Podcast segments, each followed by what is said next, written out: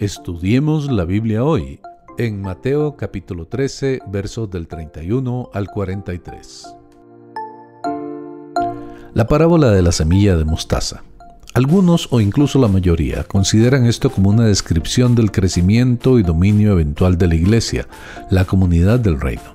Pero a la luz de la parábola misma y el contexto de las parábolas tanto antes como después, esto debe considerarse como otra descripción de la corrupción en la comunidad del reino, tal como describió la parábola previa del trigo y la cizaña.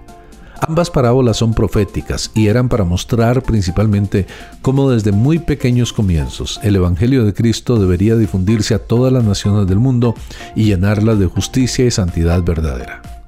Otra vez, Muchos o incluso la mayoría consideran esto como una hermosa imagen de la iglesia creciendo a ser tan grande que provee refugio para todo el mundo. Pero esta planta de grano de mostaza creció de forma anormal y albergaba aves que en las parábolas previas eran emisarios de Satanás. La planta de mostaza normalmente nunca crece más allá del tamaño de un arbusto, y en su tamaño normal no sería un lugar para los nidos de pájaros. El crecimiento en forma de árbol de esta semilla de mostaza describe algo anormal. ¿Quién esperaría que una semilla tan pequeña produjera una hierba tan grande, un monstruo en el jardín? Esta parábola describe precisamente en qué se convirtió la comunidad del reino en las décadas y siglos después de la cristianización del imperio romano. En esos siglos, la iglesia creció considerablemente grande en influencia y dominio, y fue un nido para mucha corrupción. Las aves haciendo sus nidos en las ramas probablemente se refiere a elementos de corrupción que se refugian en la misma sombra del cristianismo. El estudio detallado de las aves como símbolos en el Antiguo Testamento y especialmente en la literatura del judaísmo muestra que las aves simbolizan regularmente el mal e incluso demonios o Satanás. En el verso 33 Jesús usó otra imagen sorprendente aquí. Muchos, si no todos, consideran esto como una imagen hermosa del reino de Dios esparciéndose por todo el mundo. Sin embargo, la levadura se usa consistentemente como una representación del pecado y de la corrupción, especialmente en el narrativo de la Pascua en Éxodo 12.8, 12 también del 15 al 20. De nuevo, tanto el contenido como el contexto dan indicio de que esto es una descripción de la corrupción en la comunidad del reino. Habría cierta sorpresa cuando oyeron el reino de Dios comparado a la levadura.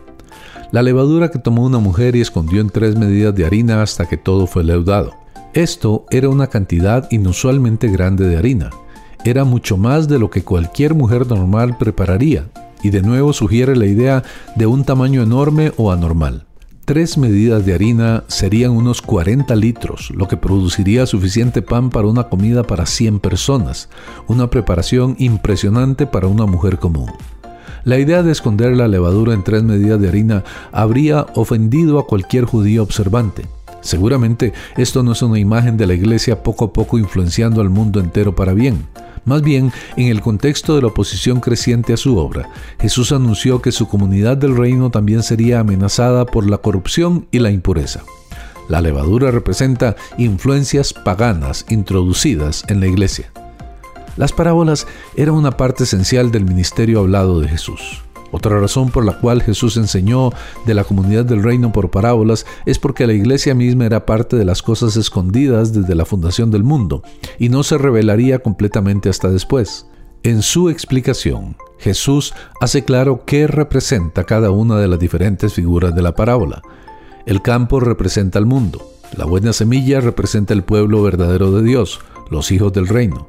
La cizaña representa a los falsos creyentes en el mundo, los hijos del malo, quienes supuestamente pueden parecerse al pueblo verdadero de Dios. En esto vemos que la parábola de la cizaña cambia los personajes un poco de la parábola de las tierras. En la parábola de las tierras, la semilla representaba la palabra de Dios. Aquí representa los verdaderos creyentes. El propósito de las parábolas es completamente diferente.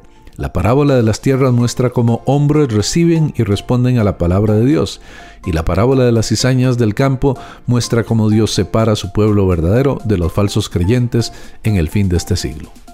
Satanás tiene un brote de iniquidad por cada brote de gracia, y cuando Dios reactiva su trabajo, Satanás también reactiva el suyo. Esta parábola enseña poderosamente que es el trabajo de Dios dividir en el juicio. Los magistrados y las iglesias pueden remover a los que son abiertamente malos de su sociedad, pero los que se ven buenos por fuera y por dentro inútiles deben dejarse, porque juzgar los corazones está fuera de su área de autoridad. El campo es el mundo. Significativamente esta parábola ilustra no necesariamente que habrá falsos creyentes en la iglesia, aunque eso también es cierto hasta cierto punto, sino Jesús habría dicho que el campo es la iglesia, pero él dijo cuidadosamente que el campo es el mundo. Pero el punto es claro, tanto el mundo como en la comunidad del reino, al final no es trabajo de la iglesia escudriñar para encontrar aquellos que aparentan ser cristianos, pero en realidad no lo son.